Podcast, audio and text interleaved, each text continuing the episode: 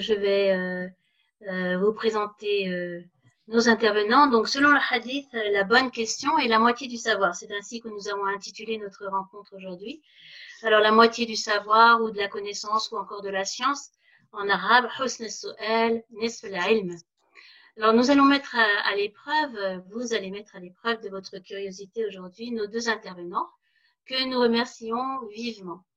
Et donc, je vous les présente. Donc, Idriss De Vos est enseignant d'arabe et de tafsir et donc l'interprétation du Coran à Genève. Sous l'égide de Conscience Soufie, il donne des cycles de cours d'arabe intitulés Autour du Coran. Il a donné récemment à Genève une conférence sur les termes fondateurs dans le Coran. C'est dire s'il est le digne héritier de son grand-père maternel, puisqu'il est le petit-fils de Maurice Gloton, qui a lui-même beaucoup travaillé sur le Coran. On connaît tous son ouvrage, volumineux intitulé Une approche du Coran, par la grammaire et le lexique.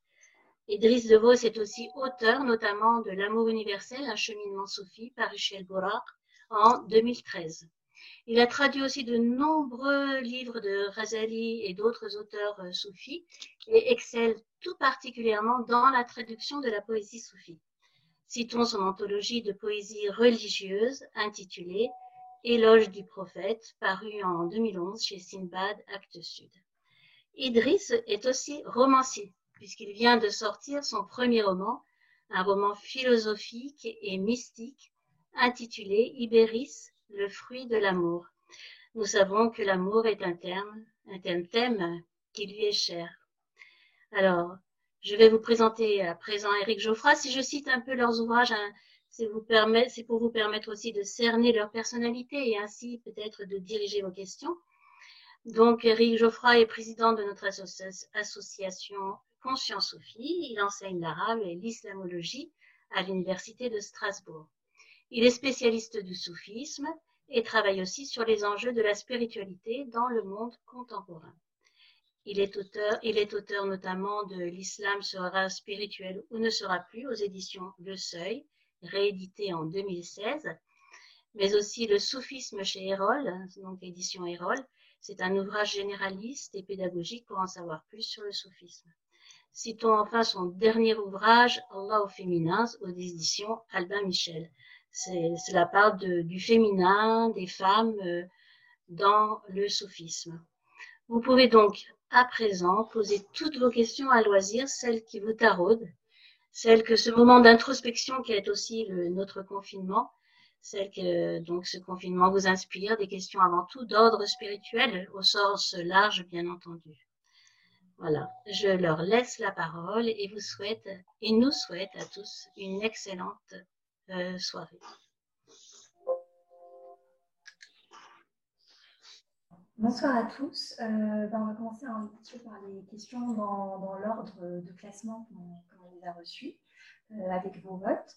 la première question, euh, c'est Normand qui se pose la question si on peut faire une analogie entre l'unicité de Dieu et ses multiples attributs avec la sainte, la sainte Trinité des chrétiens, sans pour autant parler d'associationnisme. Je ne sais pas si vous souhaitez que je vous répète la question. La question était adressée à quelqu'un parmi nous, particulièrement Non, vous êtes libre.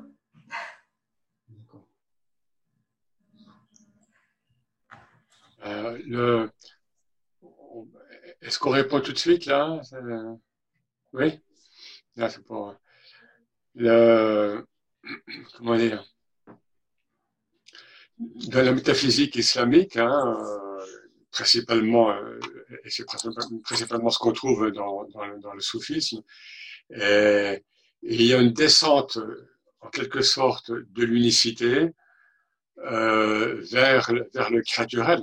Hein. donc, on, euh, on part, par exemple, de El qui est l'unitude, hein, à, laquelle le créaturel n'a pas accès, et puis on descend à la Wahidiya, puis à la Wahdaniya. Donc, ce sont trois termes qui, qui, qui, euh, euh, qui qualifie en quelque sorte l'unicité, mais l'unicité qui va, encore une fois, euh, se rapprocher du créaturel. Et de fait, les, les noms divins, les noms divins, alors, bon, qui sont au nombre de 99 au, au, niveau canonique, mais pour les soufis, ils sont infinis, puisqu'il y a autant de manifestations de Dieu qu'il y a d'instants. Dieu euh, se renouvelle à chaque instant et les manifestations de Dieu se renouvellent à chaque instant. Donc, de fait, les noms divins sont des instances. Alors, on n'est pas dans la Trinité, on est dans un nombre plus, large, hein, mais euh, il, euh, comment dire, ce Dieu qui en islam est très jaloux de son unicité, Rayou, hein, euh, par miséricorde, se, fait pluriel par ses attributs, bon, par ses noms. Voilà. Maintenant, quant à la Trinité, euh, là, ce qu'on peut simplement, de manière plus large, noter, euh, c'est que le, 1, le chiffre 1, lui appartient, euh, appartient à, l'unique, au haq, au, seul réel, et que le premier, comme Dieu, comme le rapporte le hadith, comme Dieu aime ce qui est les chiffres impairs, le 3, le 5, le 7, le 9, etc., le, le 3 est de toute façon le premier chiffre impair, donc que l'humain peut, euh, sur un plan spirituel, euh, peut s'approprier, en, fait, en quelque sorte. Donc, on a, on, a beaucoup de, de, types de trinité dans les religions, même en dehors du, donc, du christianisme. Le, Coran, dans son enseignement, procède souvent par ternaire. Hein, par exemple, islam, iman, ihsan, hein, donc, donc trois degrés, donc d'après le fameux hadith de, donc de Gabriel, où on a aussi les trois degrés donc du yakin, de la certitude. Voilà, donc on a plusieurs, euh, la pédagogie, de la pédagogie coranique, souvent, Dieu enseigne par le trois. Voilà, je ne sais pas, Idriss, euh, tu peux ajouter quelque chose? Peut-être simplement que dans la théologie islamique, euh, c'est une grande question qui pose problème, à savoir est comment peut-on comment peut-on faire concorder l'unicité et la multiplicité des attributs divins. Et en fait, il n'y a pas une école de pensée, il y en a plusieurs, et justement, c'est un des points de débat majeur qui est remis au bout du jour euh, en ce moment par, par les écoles euh, saoudiennes, le wahhabisme, pour pas le citer, euh, mais c'est un très vieux débat entre les théologiens et du point de vue des soufis, euh, il est évident que c'est une, une, de ces questions qu'on ne peut pas résoudre par l'intellect et qui donc ne peuvent être comprises qu'à partir du moment où on a fait l'expérience de l'unicité et où on, où on, a disparu, justement, on a fait l'expérience du fana et, et, et, où on est passé au-delà du, du, voile. Mais tant qu'on est dans le monde de la dualité avec notre intellect, c'est du point de vue des soufis, euh, c'est une de ces questions qu'on ne peut résoudre intellectuellement justement parce que l'intellect euh, est dans la dualité ou la multiplicité et il fait des liens entre les choses. Mais, euh, mais voilà, c'est donc une, une, très vieille, une, très vieille, euh, une très vieille question théologique hein, avec euh, toutes les divergences qu'on peut retrouver. Hein. Il suffit d'ouvrir les, les, ouvrages sur la question euh, pour voir à quel point les savants ont divergé sur ça. Et, euh, et donc, donc on, les, un, un des, une des citations que j'aimerais citer sur cette question, c'est euh, celle d'Ibn Arabi qui, qui, qui, euh, qui dit euh, ils essayent de, de, de l'associer au monde. Alors là, on, est plus dans la, dans la, dans le, dans la correspondance entre l'unicité et la multiplicité, mais enfin, ça rejoint un peu cette question aussi. Euh, ils essayent de l'associer au monde en parlant de Dieu, euh, conscient de sa, très pro, de sa très proche immanence, mais ils ne le peuvent pas. Alors ils essayent de, de le dissocier du monde, conscient de sa très haute transcendance, mais ils ne peuvent pas davantage. Alors ils essayent de dire c'est lui sans être lui, mais ils, ne, le peuvent pas davantage. Et finalement, c'est là que c'est là que les, que les intellects se perdent et se confondent. Hein, donc, bon, pour moi, c'est ce qui résume le mieux la position des grands maîtres soufis, c'est-à-dire qu'on est là dans, une, dans un questionnement que l'on ne peut pas résoudre intellectuellement, mais que voilà, dont on peut faire l'expérience uniquement euh, lorsque l'on justement disparaît à cette individualité.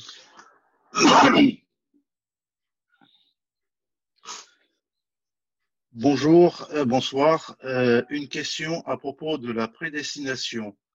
je voudrais que nous discutions de la prédestination et du libre choix. Si nous naissons tous avec la fitra, comment expliquer alors que certains soient mehdin et d'autres sharqiyin, Dieu orientant vers sa lumière celui qu'il veut ou la créature qui le veut Est-ce que la question vous a semblé suffisamment bien claire ou faut-il que je la répète? Oui. Mhm. Oui, que je la répète ou elle était claire?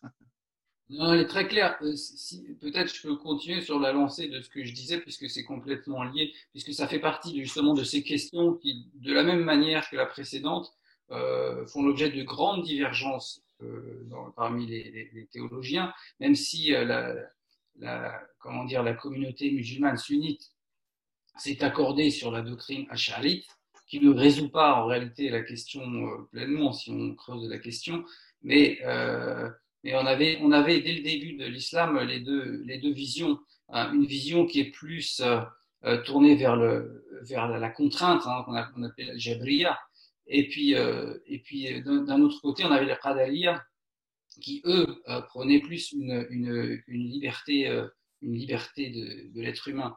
Et donc ces deux, ces deux visions euh, se sont confrontées pendant longtemps. Et les Hacharites ont tenté de faire une sorte de, synthèse et ils ont formulé la, problématique de manière plus subtile, et à mon avis sans le résoudre. Mais ça fait partie des questions du même ordre qu'on ne peut pas résoudre dans la, tant qu'on est dans le, dans le domaine de la dualité. Et là, je, laisserai euh, le professeur euh, Titi Younes répondre s'il a d'autres choses à, dire. Alors, ben, ce qu'il faut comme dire, c'est que euh, il y a eu ces débats très virulents parfois entre les Mu'tazilites, hein, la génération d'après entre les Mu'tazilites et l'école traditionnaliste représentée par, les Hanbalites. Il y a eu des débats euh, assez virulents. Euh, mais tout ça, ça vient de quoi? Ça vient du Coran. Le Coran donne les deux parce que le Coran est dans l'unicité et le Coran n'est pas un manuel ni de droit, ni de théologie, ni de. Donc, on a, à la fois des versets qui sont purement déterministes. Hein. il n'y a pas une feuille qui, qui, tombe d'un arbre sans que ce soit euh, su par Dieu depuis la préternité. Euh, vous ne voudrez que ce que veut Dieu.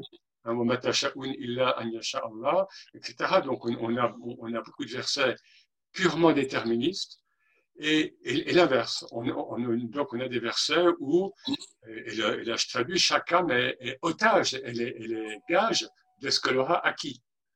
Donc, c'est pour ça que ces, écoles opposées ont, pu batailler parce que dans le Coran, on trouve les deux aspects. Euh, Alors, peut-être. Euh, Peut-être Eric pour compléter, parce qu'on a une, une, question qui est en lien et qui est en fait euh, un commentaire de, euh, de, dans l'intervention d'hier, justement sur cette histoire de destin. Alors, euh, alors Aya nous demande, le destin de chacun est reçu chaque année à la mi-Shaban. Comment pourrait-on concilier cela avec l'idée d'un destin écrit une fois pour tout à l'avance? Euh, mais cette révision de destin me semble plus porteuse d'espoir. Pourrait-on avoir un commentaire? Donc, c'est toujours dans cette lignée de prédestination de cette nuit du destin qui est la Mishaban, euh, qui est euh, jeudi prochain. Oui, bon, alors moi je suis pas purement théologien, mais il est dit que entre le Qadar et le, Qadar, il y a justement une, possibilité d'intervention. Hein. Le, le Qadar, c'est le décret divin en quelque sorte, prééternelle, euh, inscrite dans la science divine, euh, encore une fois, donc prééternelle, avant même que, nous soyons créés, en, quelque sorte. Et El Qadar, par contre, euh, permet une, certaine souplesse dans l'application de ce Qadar primordial, puisque par le Doha, par, par les événements, Dieu aussi change, je veux dire, la, science divine évolue en fonction donc des, des, situations créationnelles qui, qui a mises en place, etc.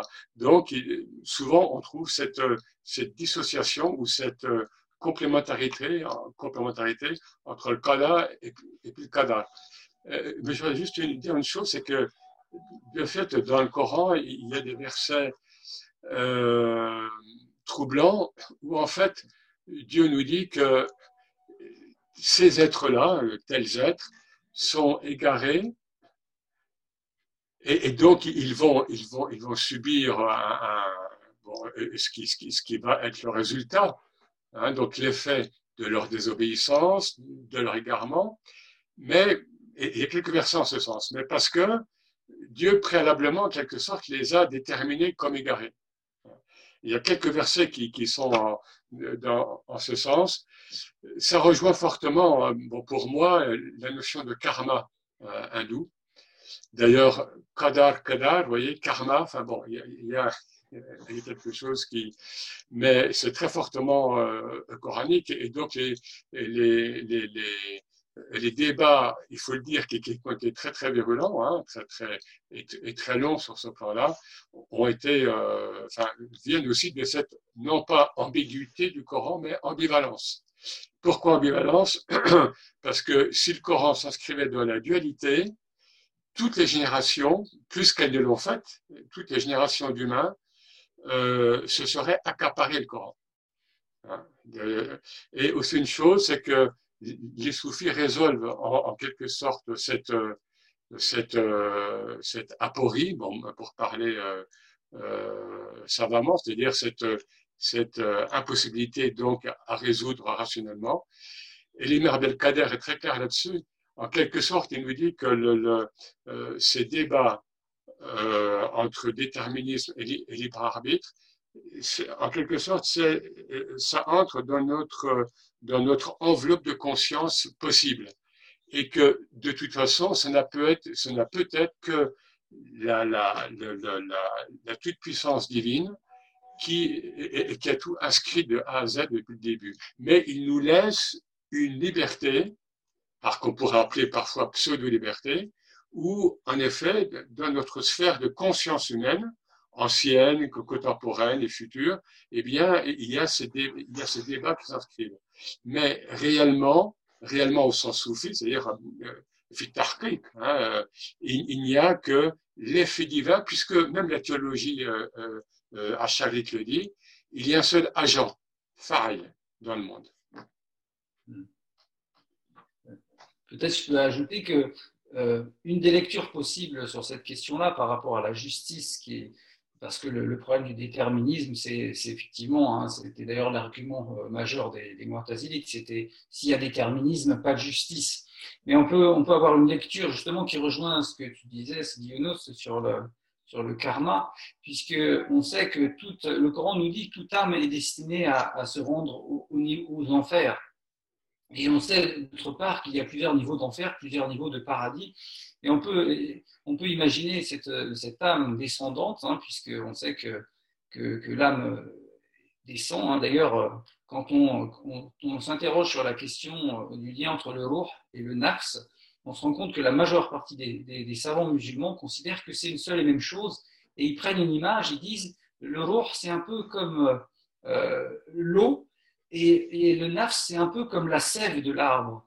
Euh, une fois que l'eau rentre dans les, dans les racines de l'arbre, qu'elle se mêle à la chair de l'arbre, elle ne perd pas sa nature d'eau, mais néanmoins, elle devient une sève, elle devient, euh, tout en restant eau, elle devient quelque chose, elle se teinte un peu. Et la deuxième image, c'est celle de la lumière qui devient, qui se colore. Et donc, il y a une descente de, de, de, l'esprit qui, se, qui, se, qui, qui, prend une teinte, qui prend une orientation. Et euh, le mystère dans tout ça, c'est que la justice divine s'inscrit dans l'éternité et on ne sait pas quel est le devenir des âmes. On n'a qu'une petite, une petite euh, partie finalement de ce, périple hein, qui est cette vie immédiate et, on n'a pas l'image globale du cheminement des âmes. Et on sait par ailleurs que, alors, même si euh, l'islam euh, sunnite, euh, à une certaine époque, s'est mis d'accord pour décréter que l'enfer était éternel, ça a été un débat pendant longtemps et ça allait rester jusqu'à l'époque de Ibn Taymiyyah qui remet cette question en débat. Et Ibn Qayyim aussi dans Rawdat el-Muhibbin, hein, donc le jardin des soupirants, qui parle de, ce, de cette question et qui, qui montre les arguments pour et contre et qui, qui, même s'il ne tranche pas la question, euh, laisse entendre que quand même la, non-éternité de l'enfer est plus probable à ses yeux. Et donc, euh, on peut lire les choses de cette façon-là aussi, c'est-à-dire d'un cheminement euh, de l'âme qui doit se rendre aux enfers et puis, et puis finalement revenir vers le Seigneur, puisqu'on sait que toute âme doit revenir vers le Seigneur. Voilà, j'offre ça euh, comme une, une, possibilité de lecture, sans évidemment trancher sur cette question mystérieuse. voilà. Alors, nous avons une question de Rémi et Zineb euh, qui, euh, qui, se demandent comment nous pouvons transmettre aux générations qui viennent, à nos enfants notamment, les enseignements spirituels. De plus, dans un contexte social où tous les repères sont vite chamboulés. Hmm. Plutôt la question de la transmission et dans des enseignements spirituels, notamment dans un cadre familial.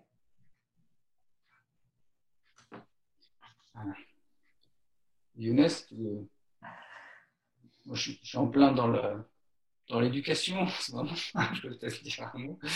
Euh, euh, alors peut-être déjà, euh, il, y a, deux écoles. Hein. il y a ceux qui, sont pour l'intervention, l'intervention, l'interventionnisme, on va dire, et ceux qui sont plus pour le, fait de montrer l'exemple et, de ne pas parler beaucoup. Parce que celui qui a de grandes prétentions euh, génère de grandes attentes hein. donc, euh, auprès des enfants. Euh, c'est nul n'est prophète en son pays. C'est vrai que c'est toujours une, question qui revient beaucoup chez les gens. comment est-ce qu'on peut donner ce goût du chemin à, nos enfants? Et, j'aime bien dire que les, les, choses spirituelles, ces choses qui, à nos yeux, ont le plus de valeur, sont parfois difficiles à cerner pour celui qui n'a pas déjà fait le voyage. un peu comme une, comme une, un objet insolite ramené d'un voyage.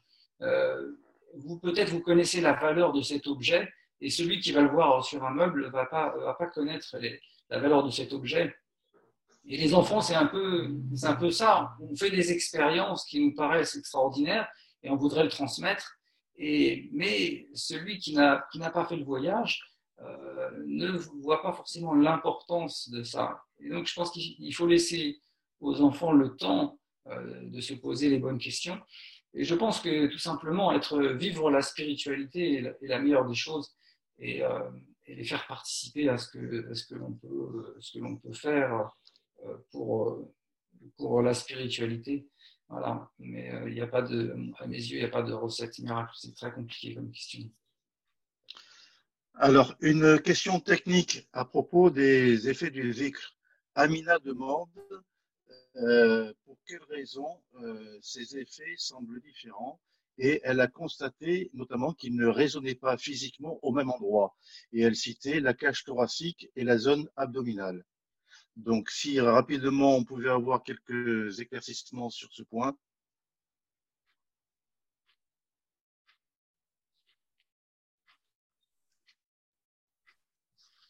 Le, ça, ça dépend quel, euh, ce qu'on entend par zikr, parce qu'évidemment, y a les, les, les, euh, les, niveaux de vibration, euh, bon, pour parler de manière un petit peu euh, immédiate, un peu technique, diffèrent suivant le, le nom invoqué, le nom ou le nom ou bien les noms invoqués. Si j'invoque Hay, exemple, évidemment, ça va être complètement autre chose que Yadatif. Voilà, donc, donc on ne peut pas répondre de manière euh, euh, bon, globale. Ce qu'on peut dire, évidemment, c'est que, d'une part, euh, autant les sources scripturaires, Coran, Hadith Qudsi et par le prophète, euh, incitent, c'est moi qu'on puisse dire, l'humain à pratiquer le zikr, après, et c'est là où, intervient toute la tradition soufie, pour ne pas faire n'importe quoi, pour, euh, euh, pour être protégé aussi et pour avancer euh, dans le zikr, c'est bien d'avoir bah, des conseils autorisés. Et notamment, évidemment, pour le, pour l'invocation du nom Allah, hein, qui, qui, qui, a, qui, a, plusieurs noms, mais donc le nom Allah, euh, même dans, dans, certains milieux soufis, tout le monde ne peut pas, enfin, confrérique, disons, tout le monde ne peut pas l'invoquer. Voilà, donc, euh, Euh, d'ailleurs, Eric, excuse-moi de te couper parce qu'il y a des questions qui, qui sont reliées les unes aux autres. Donc, je me permets juste de relayer la question de Zinam. Euh, j'espère que je, prononce son prénom correctement. Elle pose la question pour suivre une paragraphe, faut-il un cher Ou est-ce qu'il y a des, livres explicitant les dicks à suivre suivant la tariqa choisie Donc, c'est toujours dans cette idée de quel dick le faire, faut-il un cher, etc. Alors là, très clairement, il y a des, il y a des, il y a des il y a des formules de prière telles que après chaque prière, subhanallah, alhamdulillah, la Bon, ça, bien sûr, tout le monde peut le faire. Euh, après, après cela, il y a des, euh, il y a des formules de zikr qui ont été expérimentées dans cette grande tradition séculaire, donc des maîtres soufis et des tariqas, enfin, dans les tariqas ou, hors des tariqas d'ailleurs, et, et, qui ont, ils nous ont transmis cette, expérience. Pourquoi on invoque Yalatif tant de fois et pourquoi souvent, avant d'invoquer un nom divin, par exemple, ou une formule, il y a un miftah, il y a, une clé. Il y a une clé qui, est constituée de telle ou telle sourate ou bien de tel passage, tel ou tel. Et là, de fait, euh, euh, c'est plus que conseillé d'avoir un cher ou bien un conseiller spirituel.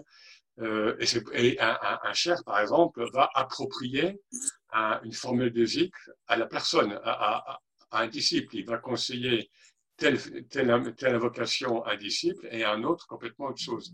Et ça peut être aussi complètement modulable suivant le temps. À, un disciple, il, il, va donner telle invocation et six mois après, il va donner complètement autre chose. Voilà, donc c'est là où on voit que le soufisme est une science. C'est Raïm. C'est une science subtile, mais c'est une science. Et toute cette tradition euh, donc initiatique, hein, donc depuis le prophète, sallallahu alayhi a, a, cette vertu précisément d'une part, lorsqu'on est rattaché, hein, il faut le dire, de, protéger le cheminant et de l'aider à, à, avancer. Hein. Et il faut dire aussi, il y a comme beaucoup de personnes actuellement, euh, bon, moi je constate euh, depuis quelques années, il y, a beaucoup de personnes qui reçoivent des choses, qui, voilà, qui, qui, reçoivent donc des, des, des, des, éléments spirituels, mais qui ne savent pas quoi en faire. Donc il faut que tout ça soit canalisé. Et le fait est que bah, dans le cadre d'une silsila, enfin d'une chaîne initiatique, avec un rapport euh, avec un maître ou un représentant, ou, ou euh, eh bien, on peut mieux canaliser. C'est pas toujours euh, facile de le faire, mais on peut, mieux canaliser ce, qu'on reçoit et ce qu'on peut donner et ce qu'on peut transmettre. Alors peut-être euh, une question de qui, euh, qui, fait référence à la manière dont on a introduit justement ce cercle d'échange. Donc on, a mentionné le hadith qui dit la bonne question est la moitié du savoir. Et elle dit je me demande du coup où se situe l'autre moitié? Est-ce que quelqu'un a des idées Idriss déjà, le fait de, savoir qu'on ne sait pas, c'est déjà aussi, euh, déjà aussi une bonne part du savoir. On a déjà trois, on a déjà trois quarts. Il nous manque plus qu'un quart, on va dire. le fait qu'on ne sait pas, hein, c'est déjà, comme disait. Alors, en fait, il y a beaucoup de paroles hein, qui, disent ça. Il y, en a qui sont attribuées à Abou Bakr Siddiq, à Ali. Enfin bref, c'est cette même idée que le fait de ne pas savoir est déjà en soi une, forme de science. Hein. Euh, le fait qu'on sait qu'on ne sait pas. Euh, donc il y a ça. Et la, deuxième, euh, la deuxième part, une autre part, c'est le cheminement, c'est l'effort qu'on fait pour obtenir la réponse, puisque le prophète nous dit celui qui, agit selon, selon la science qu'il a, Dieu lui donne une science qu'il n'avait pas. C'est-à-dire qu'à partir du moment où on met en application la science que l'on a, euh, Dieu nous donne en retour une science supplémentaire. Et d'ailleurs, on sait que, on parle beaucoup des salaf, salih, hein, nos vertueux prédécesseurs, et on sait qu'ils étaient, on, les décrit comme ça souvent, on dit qu'ils étaient attachés à mettre en œuvre euh, ce qu'ils savaient du Coran avant même d'en apprendre d'autres parties. Hein. Euh, c'est les compagnons du prophète, certains ils sont décrits comme ça. Et donc, mettre en œuvre ce que l'on sait, euh, c'est déjà plus, c'est plus important finalement que d'aller chercher la science. D'ailleurs, c'est aussi le chef dans les Hikam el qui nous dit donc, savoir chercher ce qui, se cache en toi de, de tard, de défaut, vaut mieux pour toi que d'aller chercher les sciences de l'invisible.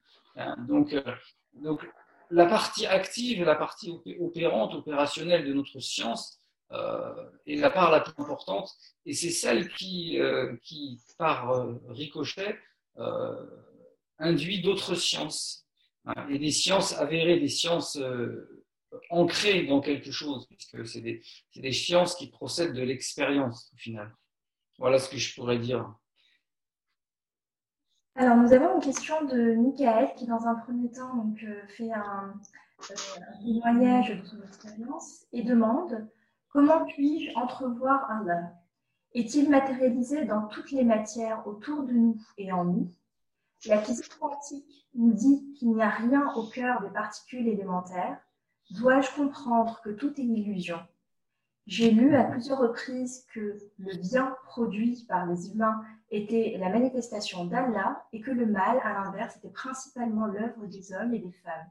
À travers cette lecture-là, nous ne sommes déjà pas dans la dualité et dans l'éloignement du cercle. Il y a plusieurs questions, et euh, donc vous me dites si vous souhaitez que je, les reprenne peut-être dans l'ordre ou euh, juste en, en vrac à nouveau. Le début de la question. Oui, bien sûr. Euh, donc, c'est comment puis-je entrevoir Allah Sachant que Michael donc, explique euh, dans quelques lignes plus haut que depuis qu'il s'est euh, intéressé à l'islam, il vit les choses différemment, il, il ressent plus fortement, on va dire, dans ses, pratiques, avec des émotions spirituelles, des, les, choses qui, qui, lui sont offertes. Donc, et ensuite, euh, demande comment puis-je entrevoir Allah Est-il matérialisé dans toute matière autour de nous et en nous Et ensuite, il enchaîne avec la physique quantique. Alors, déjà, en amont, hein, pour, pour, répondre à, la première partie de la question, parce qu'en effet, il y a plusieurs questions euh, dans, une. Euh, voilà, enfin bon, il y a deux termes, hein, mais il ne faut pas. Voilà, on, panthéisme et panenthéisme. Le panthéisme, c'est de croire que Dieu est voilà, dans, dans ma table, dans ce livre, dans, matériellement en quelque sorte. Et, certains adversaires du soufisme grossier accusent les soufis de, de croire ça, avec la fameuse Wahdat il-Wujud, euh, unicité de l'être. Évidemment, non. Euh, c'est pas, aucun soufi, aucun musulman n'a jamais professé ça. Par contre, il y a c'est un terme un peu grec, un peu, le panothéisme. Bon, c'est pour faire comprendre un petit peu. Panthéisme et panthéisme. Dieu est l'être de tout. Dieu est l'être de tout, c'est-à-dire Dieu est le seul wujud el-haq, le, le seul être réel.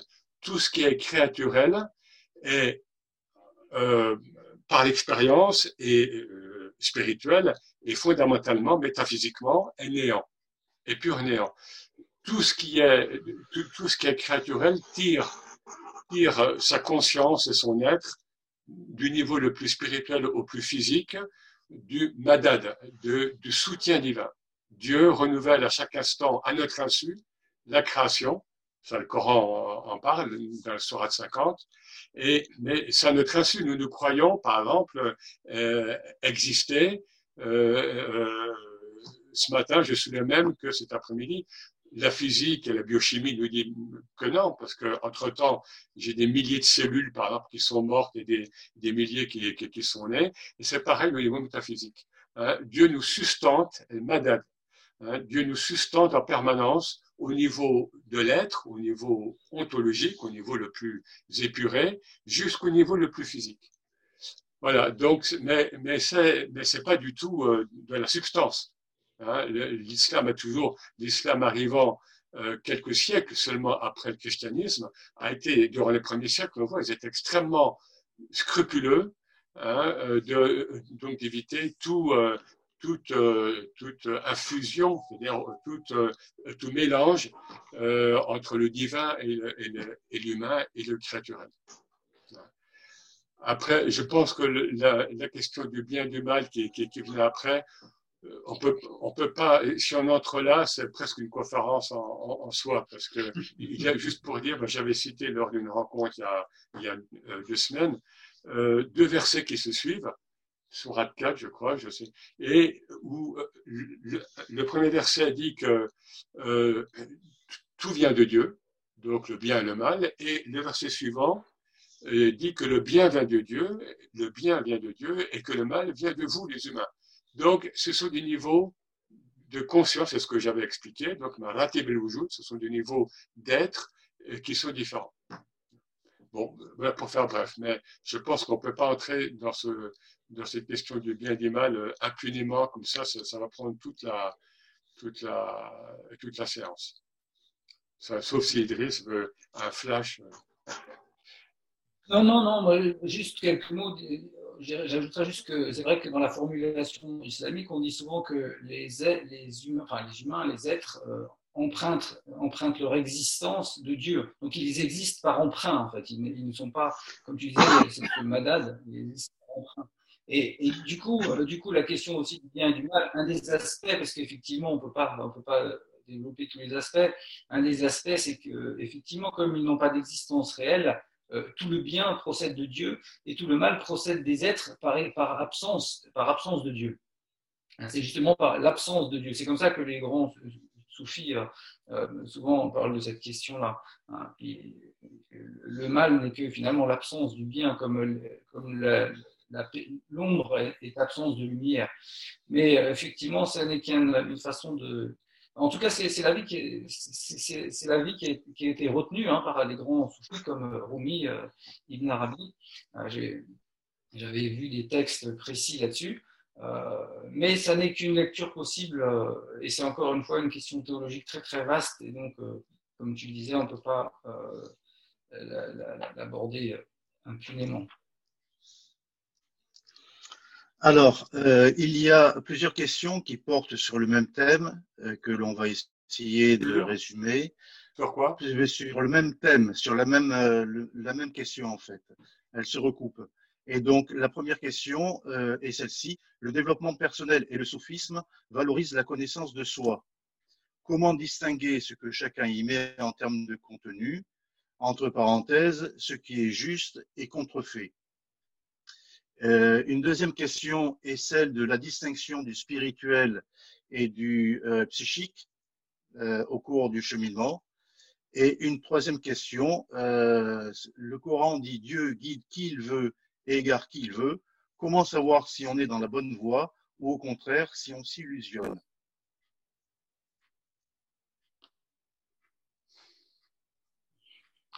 Peut-être un mot sur le, le développement personnel, peut-être une distinction qu'on peut faire comme ça de manière euh, rapide, c'est que dans, le soufisme, euh, même si on dit que vous savez que tazkiyat al-nafs, hein, le terme qui est utilisé en islam, qui veut dire euh, la purification, veut dire aussi la croissance. Et donc la purification, dans la terminologie arabe, c'est aussi l'épanouissement de l'être, hein, puisque zaka et ça veut dire croître, et donc s'épanouir donc il y a une, une, corrélation entre la purification de l'être et, euh, et l'épanouissement. Néanmoins, le soufi euh, ne cherche pas à, à être, euh, d'une certaine manière, il ne cherche pas, euh, comme dans le développement personnel, à être une meilleure personne pour, pour obtenir un résultat. Il, il, cherche la, il cherche la vérité indépendamment des résultats ou, de, ou de, du bienfait que ça va lui faire.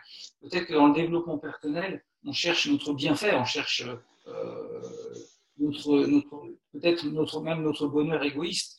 Euh, dans le cheminement soufiste, ce que l'on cherche, c'est la vérité, indépendamment des, bénéfices qu'on peut en tirer. Et donc, c'est euh, peut-être l'intention, à mes yeux, qui est très différente.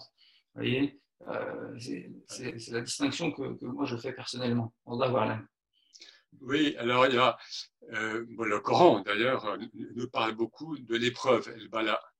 Et, on, je pense à l'imam Junaid, hein, donc un, des fondateurs du soufisme euh, jusqu'à maintenant, donc qui est mort en, en 911.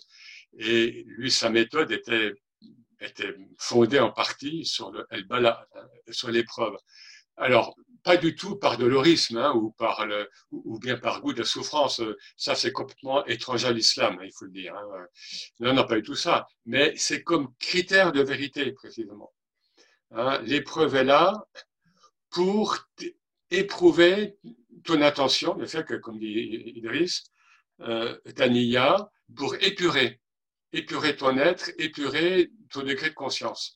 Et donc là, en effet, il n'y a, a, pas de bénéfice euh, de, de, retour attendu sur mon être euh, égotique, puisque je suis censé, en, effet, arriver en cheminant sur la voie spirituelle, sur la voie soufie en particulier, à comprendre précisément que seul Dieu est le réel.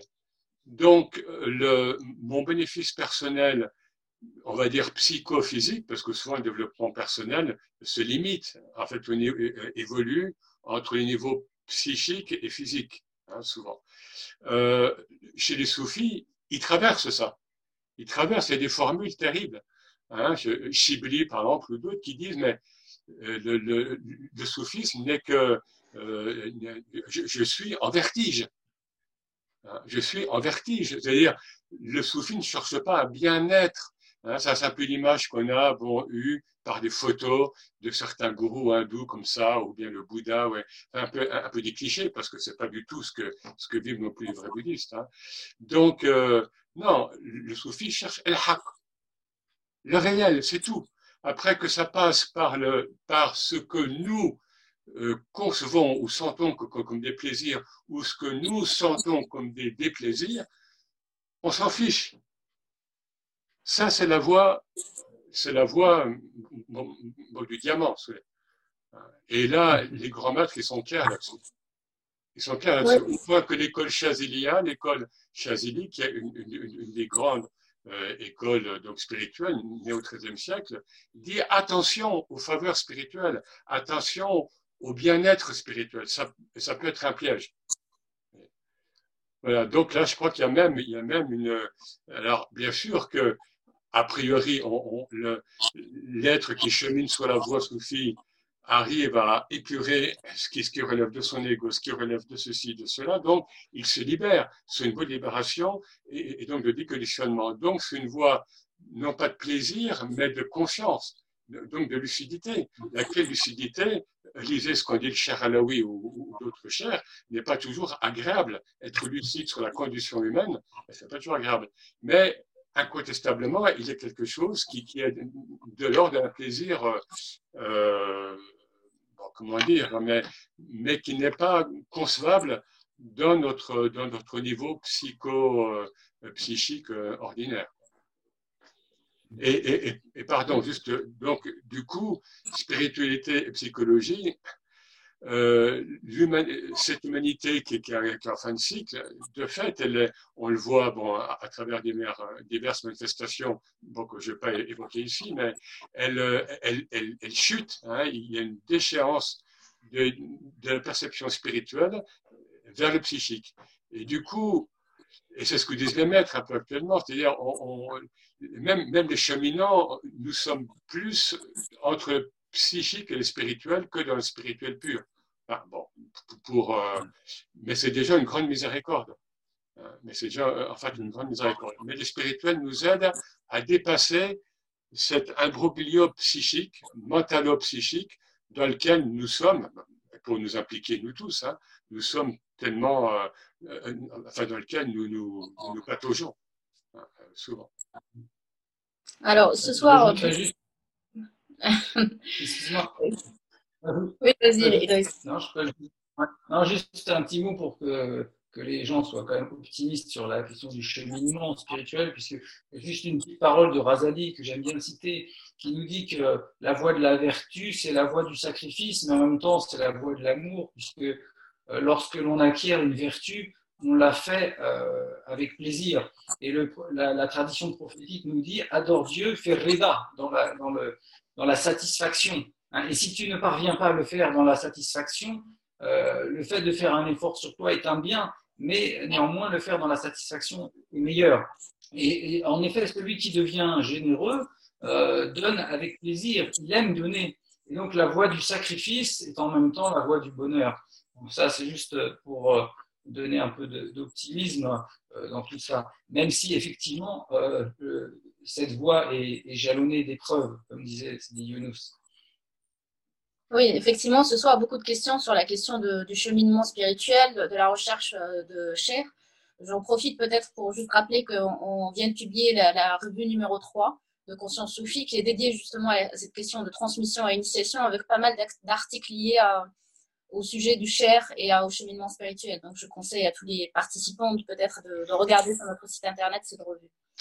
Donc euh, quelques questions sur ce sujet qui, illustrent un peu euh, quelque part ce désarroi, ou en tout cas cette recherche. Euh, on nous pose la question de comment cheminer quand on n'a pas de chair, comment trouver comment trouver le cher. Et, euh, euh, on a même Medoui qui nous dit euh, Je suis né dans la tradition musulmane, je me sens dérouté, rempli de doutes face à la multiplicité des voies religieuses ou non et spirituelles. Comment dépasser cette dispersion? Alors, c'est un peu compliqué. qui, qui se lance, Eric?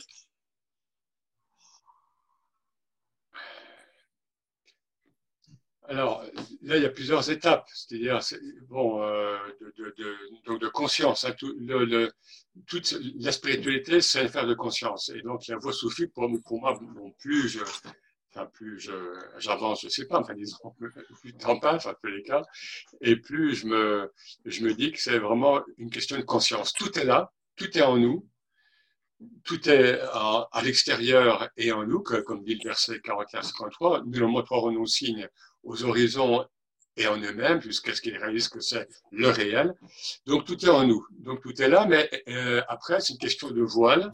Est-ce qu'on a envie d'être voilé, etc. Alors, première étape, c'est savoir déjà, en effet, si je, bon, si la voie islamique est celle qui me convient, parce que le dernier intervenant, c'est un peu ce qui se posait. Eh là, bon, moi, j'ai eu toute une période de quête, euh, bon, jeune, heureusement.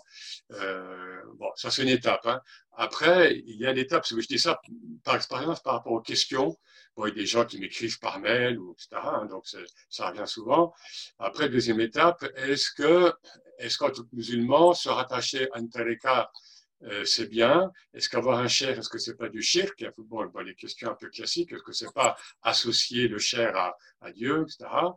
Euh, et, et, la troisième étape, après, c'est plus affiné. Je me sens telle affinité avec telle, avec telle, avec telle famille spirituelle. Euh, qu'en pensez-vous. Voilà, donc, je par là, hein, c'est comme une fusée à plusieurs étages, et là, c'est à chacun d'épurer d'abord. Hein, euh, de, faire enfin, d'épurer son, son propre questionnement. Euh, bon, par rapport au, au, rattachement, donc là j'arrive au deuxième étage sous les.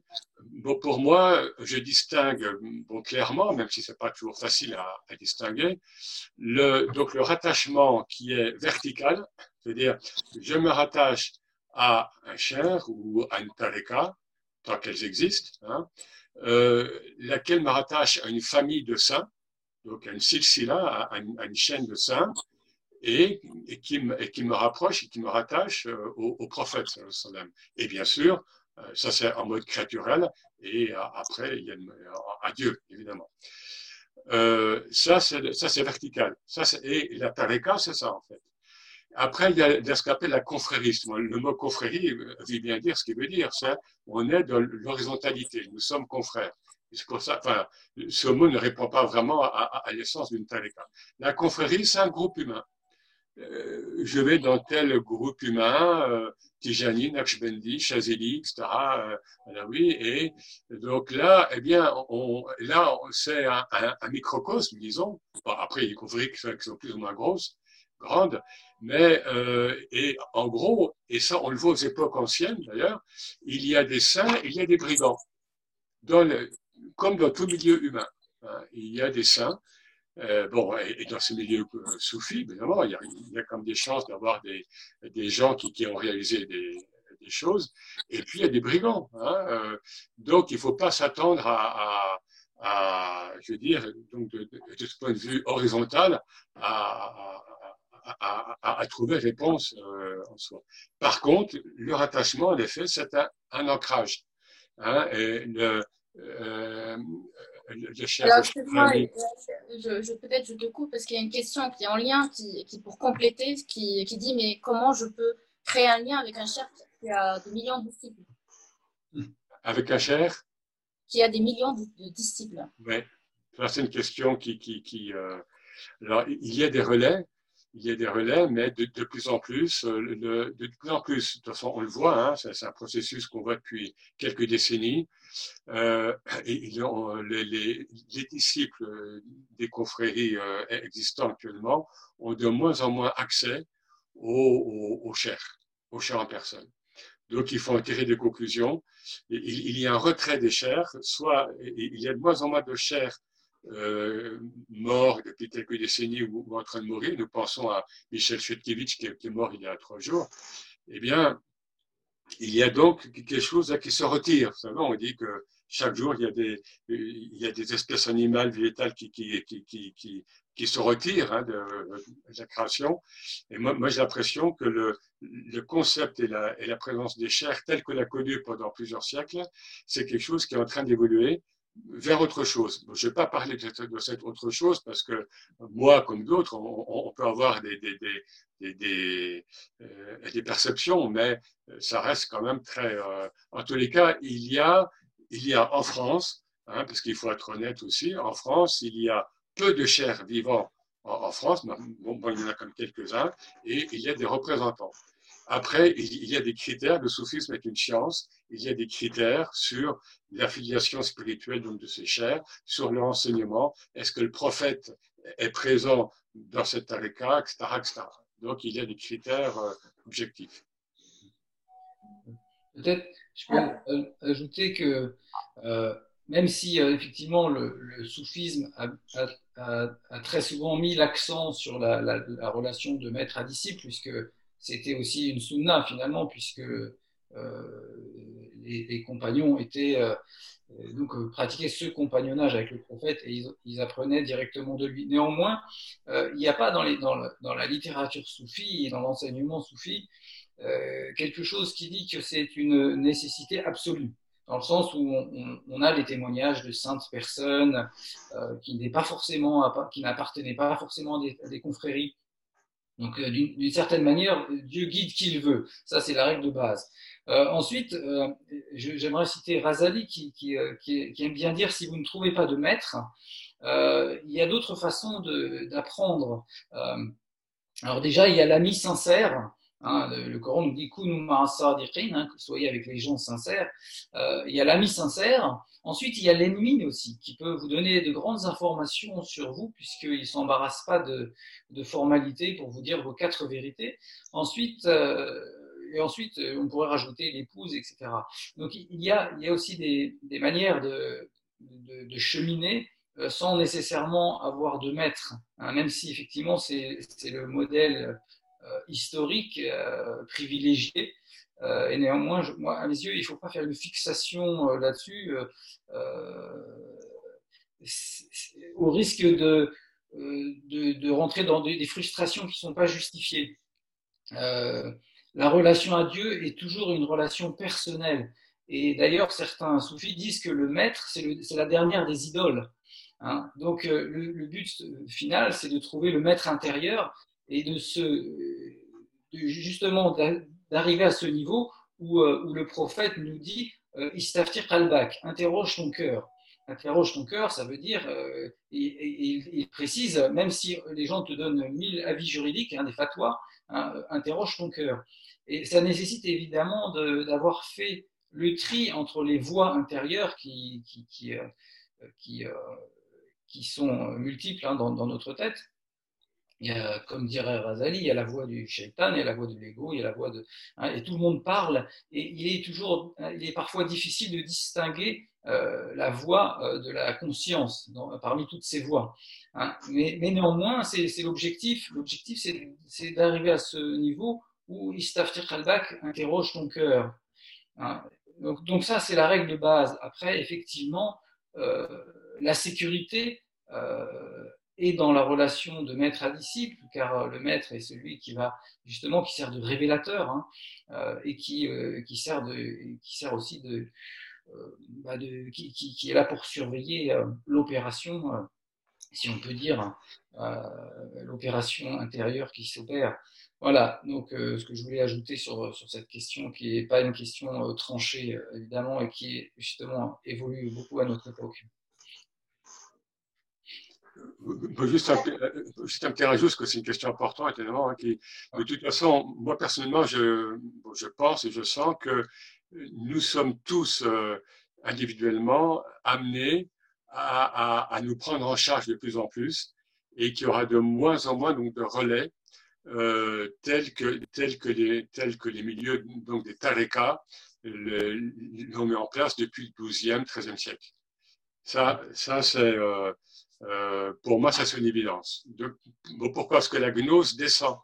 Elle, descend et ce qui restait, euh, euh, comment dire, l'enseignement qui était initiatique, qui était transmis en milieu restreint entre maître et disciple, ou bien d'un maître à, son, à son cénacle ou à son groupe de disciples, tout ça est en train quelque part donc de finir, présent, parce que ce sont des niveaux de conscience euh, qui doivent se, se diffuser dans l'humanité. Et, et, et, ce qu'on vit actuellement, c'est un, signe majeur pour moi. Hein. La conscience ne doit plus être, enfin, j'ai la conscience, l'élévation de la conscience, la conscience spirituelle au sens le plus large, ne doit plus être l'apanage de milieux d'initiés. C'est l'humanité qui doit, ou une part d'humanité, hein, une part d'humanité qui, qui, doit réaliser ça pour, pour amener à, à, à l'humanité à accoucher donc des changements majeurs que nous devons faire actuellement et, pour le futur bientôt, de même que le disciple individuel doit accoucher lui-même.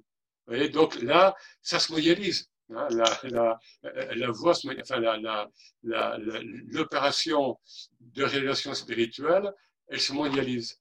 Hein, et c'est comme ça, et ça, on n'est plus rien. Et c'est pour ça que les chairs disparaissent physiquement.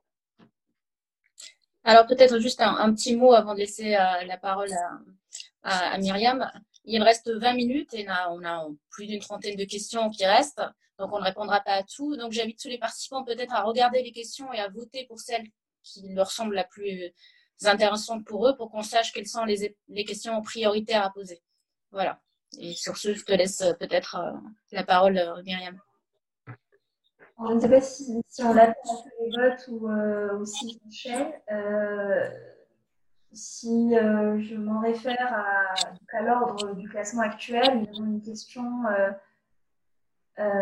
donc sur pour, pour pour Eric.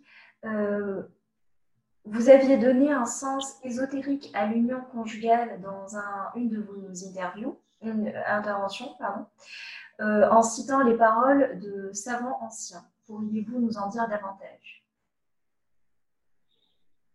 Tu peux début de la question parce que le, le, le son n'est pas très bon. Vous nous aviez donné un sens ésotérique à l'union conjugale oui, oui. de vos interventions en citant des paroles de savants anciens. Est-ce oui. est possible d'en savoir, enfin, est-ce que vous pouvez nous en dire davantage? C'est une opération, euh, c'est une des opérations euh, majeures de, euh, en vue du tawhid, tout simplement. Qu'est-ce que veut dire tawhid? C'est unifier l'unique. Hein, en fait, le, tawhid, grammaticalement, c'est unifier l'unique, alors que enfin, ou bien réaliser l'unique. Wahda. Nous sommes nés tous euh, en, en, grande, grande partie, ou, ou mâles ou femelles. Parce qu'il y, a, bon, y a des personnes qui sont entre deux sexes, bon, ça c'est bon, pour des causes physiologiques, psy, bon, c'est autre chose, mais qui existait déjà du temps du prophète, c'était reconnu. Donc, nous sommes nés comme des moitiés, d'où le sens du hadith du prophète, hein, Nisa Shaqa'iq Rijal. Les, les femmes sont les âmes sœurs des hommes. Et dans, mon dernier livre, justement, là, je consacre toute la première partie à cette androgynie. Hein, nous sommes, euh, le, le, Ibn Arabi nous, nous dit bien que le fait que nous soyons incarnés en tant qu'hommes ou femmes, c'est euh, c'est euh, toujours le mot, le mot arabe qui, qui, me vient, c'est donc contextuel, disons. Hein, c'est pas fondamental. Ce qui est fondamental, c'est l'âme, un hein. Nous venons de Dieu, du monde divin, et puis nous avons été incarnés en homme, en femme, euh, euh, dans telle civilisation, à telle époque, euh, blanc, jaune, etc. Voilà, donc après, bon, là, c'est de l'ordre de l'expérience. Hein. Ibn Arabi, là-dessus, est, très clair. Lorsqu'il nous dit que bon, la position principale d'un acte sexuel étant lorsque l'homme est sur la femme, il dit que voilà, l'homme est bien est, en sous-joue, est en prosternation sur la femme et, donc et toutes les conséquences qu'il en tire sur, le, le, sur la primauté du féminin hein, qu'Ibn Arabi a développé de manière euh, unique, unique euh, en islam et unique euh, dans la plupart donc, des, des, des spiritualités. Donc je pense que c'est clair, dans cette fusion, il y a cette, il y a cette unicité et, qui, et, et cette, et, ce plaisir physique n'est qu'un n'est qu'une trace au sens soufi, hein, c'est un mot euh, athar, hein, euh, n'est qu'une trace du plaisir que nous avons à nous réunifier en Dieu. Tout simplement, hein, je veux dire, euh, et celui qui, celui ou celle qui, qui, qui, qui lors de l'acte ne connaît pas ça, il y a, ben c'est que la, la, la, conscience spirituelle n'a pas été développée, euh, enfin, ne s'est pas développée, euh, bon, peut-être à, à, tel âge, à tel, euh, bon, après, bon, enfin, tout ça, bien sûr, extrêmement subtil, mais euh, c'est, euh, l'islam est très tantrique. D'ailleurs, on voit à quel point le, le mariage, le, le prophète sallam parlait du mariage et il, dit à, un, des compagnons qui dit, mais en, quelque sorte, il parle de la muda'aba, c'est-à-dire du flirt, évidemment du flirt dans, dans le cadre légal, sous les. Donc, l'amour courtois, la sexualité, vous le savez bien, c'est quelque chose euh, auquel appelle l'islam. Pourquoi? C'est tawhid. C'est un aspect essentiel du tawhid. Après, on, peut vivre différemment. Quelqu'un qui, fait un choix d'être célibataire, euh, il peut vivre différemment. Mais disons, c'est, selon l'islam, c'est une modalité essentielle de, donc de rejoindre le divin dans son unicité.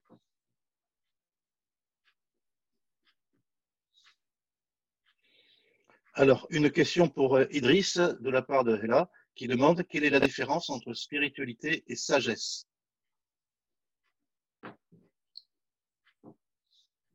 Euh, pourquoi les mettre en opposition? Euh, Je pense que la, spiritualité, c'est ce qui conduit à la sagesse. D'ailleurs, vous savez, dans, les, dans le Coran, il y a ce qu'on appelle les rayats. Rayats, c'est les, objectifs coraniques. Et euh, parmi les objectifs coraniques, on trouve la, sagesse. Hein. Donc la sagesse est un des objectifs. La taqwa, hein, qu'on traduit généralement par la piété ou le scrupule, hein, est un objectif coranique. Euh, euh, l'art, l'intellect, hein, donc le fait de raisonner est un objectif coranique. Donc la sagesse fait partie des objectifs coraniques. Les objectifs coraniques sont, sont, sont de fait euh, les fruits du cheminement spirituel. Donc euh, pour moi, le cheminement spirituel doit conduire à la sagesse, est un fruit de la sagesse. Et c'est ce que nous rappelle le Coran justement. Alors vous pouvez trouver ces, ces, ces, ces comme le disait euh, quelqu'un que j'aime beaucoup qui s'appelle Cheikh Farhan al-Maliki, qui est emprisonné d'ailleurs en Arabie Saoudite. Euh, faisons circuler l'info. Euh, il parle beaucoup de ça, des rayat al-Qur'an, et il les situe derrière la'allahum, hein, la'allahum yaqilun, la'allahum yattaqun, la'allahum. Et donc, ce la'allahum peut-être veut dire, il traduit par peut-être qu'ils peut-être seront de telle façon. Hein. Donc, dans tous les, dans, dans, dans, le Coran, il y a beaucoup de passages comme ça qui, se, qui sont conclus euh, par cette formulation hein, qui, qui, qui, donc, qui, qui, précise les objectifs coraniques. Hein. Euh, qu'est-ce qu'on est appelé à, faire Comment est-on euh, appelé à être disposé intérieurement Donc, toutes ces, toutes ces attributs, toutes ces, toutes ces, toutes ces qualités sont des fruits pour moi, du cheminement spirituel auquel appelle le message coranique. Alors justement, en parlant de message coranique, euh, euh, la question qui, euh, on va dire, qui a recueilli plus de votes, elle est un peu en lien avec l'actualité et, la façon dont on, dont on conçoit Dieu, sans doute liée à, l'héritage chrétien en Europe et le fait qu'on voit Dieu comme un Dieu vengeur qui punit l'homme, notamment à travers, par le biais de catastrophes naturelles ou d'épidémies. comment malgré tout ça, voir euh, comment faire pour que notre amour et notre confiance en, Dieu n'en soient pas affectés?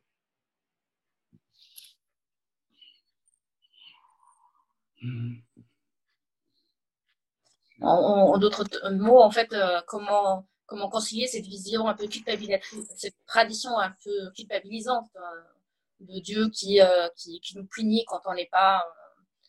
Alors, ça, c'est toute la différence entre euh, entre, comment dire, entre la morale et la spiritualité. Et pour moi, il y a, j'ai une formule, hein, qui, une formule, ce que j'ai employé, toute morale euh, appelle l'anti-morale.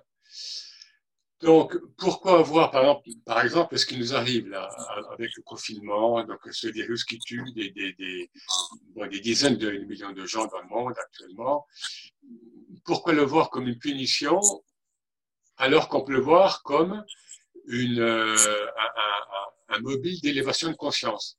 Pour moi, c'est une question donc de, donc de, de, conscience. Prenez, euh, prenez les passages coraniques qui concernent le, le, la chute, le hubut, la chute sur terre, donc au, donc au paradis, l'arbre. Hein, bon, il y a juste un, un, verset sur l'arbre dans le Coran. Et puis cette chute, elle n'est pas du tout euh, en, islam, elle n'est pas du tout euh, identique à ce qui est vécu dans, on va dire, bon, moi je l'imitais, un certain catholicisme. Hein, au sens où ce n'est pas du tout une punition, la chute n'est pas une malédiction, la chute, et l'imam Chazeli le dit clairement, c'est, c'est pas un tarif, c'est pas une punition, c'est un tarif, c'est une manière de reconnaître Dieu. Nous avons connu Dieu en Dieu dans, dans l'unicité, lorsque nous étions en lui, et puis il nous projette dans la dualité, ici-bas, mettons. Et dans la dualité, notre travail, et c'est tout le boulot de Soufi, hein, c'est de, de, reconnaître, euh, euh, de reconnaître Dieu à partir de notre dualité. Homme, femme, chaud, froid, bien, mal, le nord, pays du nord, pays du sud, euh, celui-là je l'aime, celui-là je l'aime pas, etc., etc. Hein, c'est vraiment, donc, c'est cette remontée vers le tawhid. Sinon, on ne s'en sort pas. Donc, pourquoi avoir tout Alors, bien sûr que dans le Coran, il y a, il y a plusieurs niveaux de discours. Pourquoi? Parce que le Coran, comme les textes révélés à, l'échelle mondiale, on va dire, enfin, pour les humains et les autres créatures, s'adresse à tous. Donc, il y a cette dualité. Hein, il y a le bien, il y a le mal, il y a, les, humains positifs, on va dire, qui font le bien, et, il y a les négatifs. Ça, on, en prend acte, mais si on chemine sur la voie spirituelle, on voit bien les versets qui, donnent une, échappée vers le haut et que, ne voit pas tout le monde. Hein. Parfois, ce sont des passages courts, parfois, ce sont des passages longs, comme dans la 18, la, la rencontre entre Elrid et puis Moïse. Là, quand même, c'est clair, on a comme deux pages où, euh, bon, bougez, hein, euh, éveillez-vous. Vous voyez, donc, euh, euh, bon, je sais que c'est pas facile lorsqu'on a été élevé dans telle culture judéo-chrétienne ou, bien dans telle culture islamique culpabilisante, mais en tous les cas, la voie du tasawwuf, c'est la voie du déconditionnement pour précisément épurer toutes nos représentations, y compris religieuses. Et et cette, libération, précisément, nous permet de goûter l'unicité. Et donc, dans l'unicité, on n'est plus dans la dualité culpabilisante, morale, antimorale. Peut-être pour compléter, dans la, dans la terminologie coranique aussi, le terme azab, qu'on traduit généralement par châtiment, euh, certains font remarquer qu'il est lié au mot azb, qui veut dire douce. En parlant de l'eau, par, exemple, on dit l'eau douce, c'est elma ou la azb en arabe. Et donc la azb et azab sont, de même racine. ce qui fait que certains préfèrent traduire le mot azab par correction, car il y a dans la correction un objectif positif, alors que dans le châtiment, il n'y a pas d'objectif positif. Hein, la correction, c'est justement de, de, de, causer une, une peine euh, dans un objectif d'éducation. Hein, ce qui revient à la question sur l'éducation tout à l'heure. Hein, je n'encourage pas les gens à, à, pratiquer le. Mais euh, tout, ça, tout, ça, pour dire qu'il y a dans, dans, ce terme une indication du fait qu'il euh, y a un objectif dans, dans, dans le mal. Euh, par ailleurs, euh, le, les, les, théologiens et les soufis aiment bien rappeler que euh, le bien se révèle dans le monde par contraste. Hein, c'est par, par, la, par la fin qu'on connaît euh, le, le, plaisir de, de la satiété. C'est grâce à l'avarice, si on peut dire, que l'on connaît euh, la valeur de la générosité, etc. etc. Donc la nécessité du bien comme révélateur de, de, de, euh, des choses, du bien par contraste, hein, et qui rejoint le fait que euh, le, Coran nous dit euh, que Dieu a créé les hommes, l'Iyaboudou, hein, que Dieu a créé, créé l'homme pour qu'il l'adore, et certains commentateurs, Ibn Abbas, disent que ça veut dire pour le connaître. Hein. Euh, et donc le connaître à, travers cette création, à travers justement cette... Et euh, connaître les attributs divins, les noms divins, nécessite de faire ce cheminement à travers la dualité, avec toutes ces douleurs, avec toutes ces, euh, tous ces malheurs. Et c'est à ce prix, et c'est pour ça que quand euh, l'être humain accepte la Haman, le dépôt de confiance, euh, c'est quelque chose, c'est un objet d'étonnement. Hein. Les, montagnes et les cieux et la terre ont refusé la Hamana parce que c'était quelque chose d'insensé hein, de relever cette, ce, défi, ce défi, si on peut dire. Et donc, évidemment, euh, alors, c'est facile à dire, évidemment, euh, d'un point de vue théorique. Pour les gens qui sont dans la souffrance, évidemment, c'est c'est pas ce qu'il faut euh, employer comme discours, mais, euh, mais néanmoins, c'est la position euh, des, des, soufis et des, et des, et des théologiens musulmans. Hein.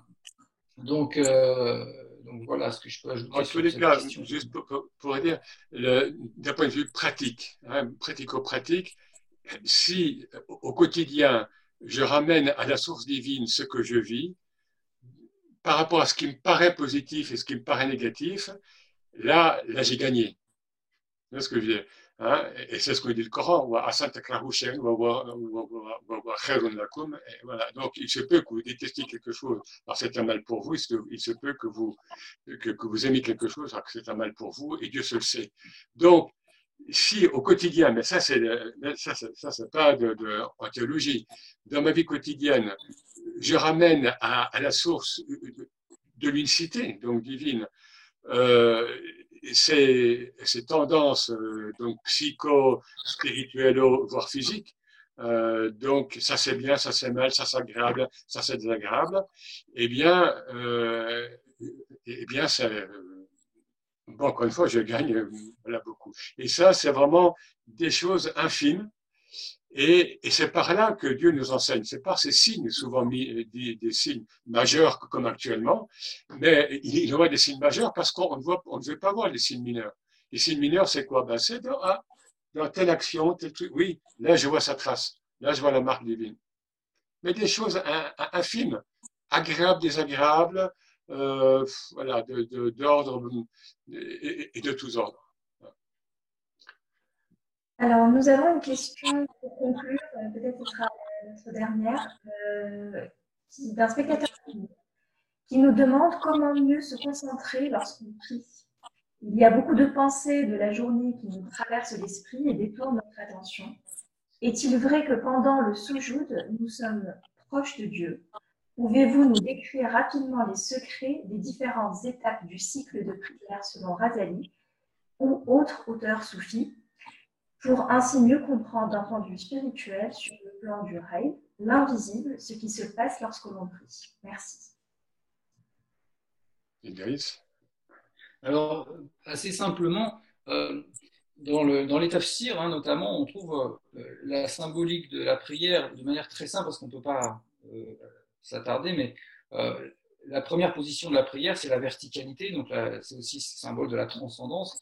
Ensuite, on a le recours, hein, qui est une inclination et qui donc symbolise aussi l'horizontalité. Et le soujoud symbolise euh, la, comment dire, la, réunion des dieux, des deux, pardon. Euh, euh, donc, assise le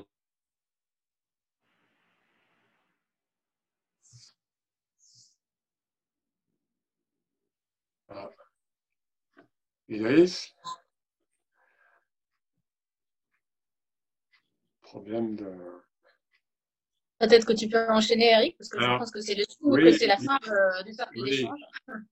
Il y a un hadith très beau hein, par le prophète qui nous dit la prière est l'ascension céleste du croyant. et c'est le prophète qui le dit. Alors, c'est toujours, la vie spirituelle est toujours une tension, même une tension au niveau positif, hein, c'est-à-dire, et c'est ça le djihad. Le djihad, c'est-à-dire l'effort, une tension, c'est-à-dire, euh, rares sont les êtres humains qui, à chaque prière, sont dans la présence, euh, bien sûr, bien sûr, mais euh, ce que nous a demandé justement, c'est que, oui, ok, d'accord, là, dans ma prière, j'ai eu tel euh, bon, il y a des termes arabes, mais je vais les passer, comment dire en français, telle, pensée qui, qui, qui, me traverse, et éventuellement le malin, il peut essayer, évidemment. Hein, bon, voilà. Mais je suis conscient. Dieu ne demande pas que nous soyons parfaits, parce que El Kamal, il là, la, perfection est à Dieu. Ce qu'il ce qu'il veut de nous, c'est la conscience. Et si, dans ma, dans ma prière notamment, je suis de plus en plus, je, je gagne en conscience, par rapport à ce que je récite, donc du Coran, par rapport à, aux positions, hein, l'arbre debout, le végétal euh, en, en, en le minéral en, en sous-joude. Et, pourquoi Mnarabi nous dit que le minéral est ce, est ce qu'il y a de supérieur dans l'homme eh bien, c'est justement, c'est ce que nous vivons dans la prosternation, où le prophète nous dit que c'est là que nous sommes le plus proche de Dieu. Voilà, donc, ce sont quelques éléments euh, doctrinaux ou bien spirituels, pour ça qu'on peut acquérir comme ça, et après, c'est du vécu. Et surtout ne pas culpabiliser, et ça, donc, Ibn Attallah le dit, surtout ne pas culpabiliser lorsque nous sommes distraits durant la prière ou bien d'autres. Ça, c'est la porte royale pour le malin. Hein. Surtout ne pas culpabiliser. L'islam ne culpabilise pas. L'islam parle beaucoup plus de la faute que du péché. Voilà, ça, et ça c'est essentiel. Sinon, c'est, on, on, retombe dans la dualité morale-antimorale. Euh, euh, et comme du coup, je ne suis pas l'auteur d'eux, donc je culpabilise, donc finalement, ben, je fais rien. Ben, bon, j'ai connu pas mal de gens qui disaient, bon, ben non, ben, moi je prie pas parce que de toute façon, je n'arrive pas à avoir un degré de conscience, de présence, donc du coup, je préfère ne pas prier. Ça, c'est la porte, c'est la porte royale pour le malin. Donc, on fait, nous sommes des humains, avec nos faiblesses, nous ne pouvons pas tout appliquer de la charia. Je veux dire, certains peuvent jeûner, d'autres ne, peuvent pas jeûner. Sidi Ali, parce qu'on en parle, Chodkiewicz, moi je parle avec lui, lui ne pouvait pas jeûner, par exemple. Bon, et, et pourtant, c'était un grand spirituel, etc. Donc, Dieu nous connaît, le, Coran le dit bien, hein, Dieu, Dieu connaît les tréfonds de nos consciences. Ce qu'il veut, c'est que nous soyons entiers vers lui après que nous soyons traversés par des pensées, par ceci, par cela, ça fait partie du, jeu de notre incarnation. Merci beaucoup, Eric. Euh, Idriss, je vois que tu as réussi à te reconnecter. Euh, on n'a pas pu entendre ton commentaire. Je ne sais pas à quel moment je vous ai perdu, en fait. J'ai commencé sur la, on n'a pas entendu, euh, même le début, on n'a pas entendu. Tu peux juste répéter et ça sera le mot de la fin parce qu'on arrive au, terme de ce C'était sur la symbolique de la prière, donc ça vous n'avez pas entendu ce que j'ai dit sur la symbolique de la prière. Donc euh, je disais simplement que voilà dans, dans certains tafsirs du Coran, euh, soufis bien sûr, on parle, euh, alors notamment dans les tafsirs, hein, mais c'est une symbolique qui est connue, hein, c'est la symbolique de la prière, donc la verticalité qui rappelle la transcendance, l'horizontalité qui rappelle l'immanence, euh, et donc, euh, Dieu est à la fois le, transcendant et l'immanent. Hein. Et donc, c'est un lien à ces deux aspects. Et puis, le soujoud qui symbolise l'unité. Donc, le fana, donc l'extinction de l'individualité au, au, profit de, de, de l'être avec un grand E. Et puis, après le fana, il y a ce qu'on appelle le baka, hein, le retour à la, à la multiplicité, mais tout en gardant la conscience de l'unicité. voilà, donc c'est un peu la symbolique de, de la prière telle qu'elle est reprise par les soufis. Voilà ce que je vous disais. Merci beaucoup, Idriss, et euh, merci à toi et à Eric pour, euh, pour être venus euh, ce soir pour cet exercice qui était beaucoup plus intense et, fort que ce auquel on s'attendait. J'espère que tout le monde aura apprécié et désolé de ne pas pouvoir répondre à toutes vos questions qui étaient extrêmement riches sur des sujets très variés. On a de quoi faire encore quatre cercles d'échanges différents, Inch'Allah. Donc, euh, merci à tous les participants d'avoir joué le jeu et d'avoir posé leurs questions. Et merci à Idriss et Eric euh, pour leurs interventions. Euh, et, et, on se retrouve donc tous le week-end prochain pour de nouveaux événements de Conscience Sophie, la veille spirituelle samedi soir et puis dimanche soir, une conférence sur l'unicité et l'abondant avec Abdelhak. Merci à tous et bonne soirée.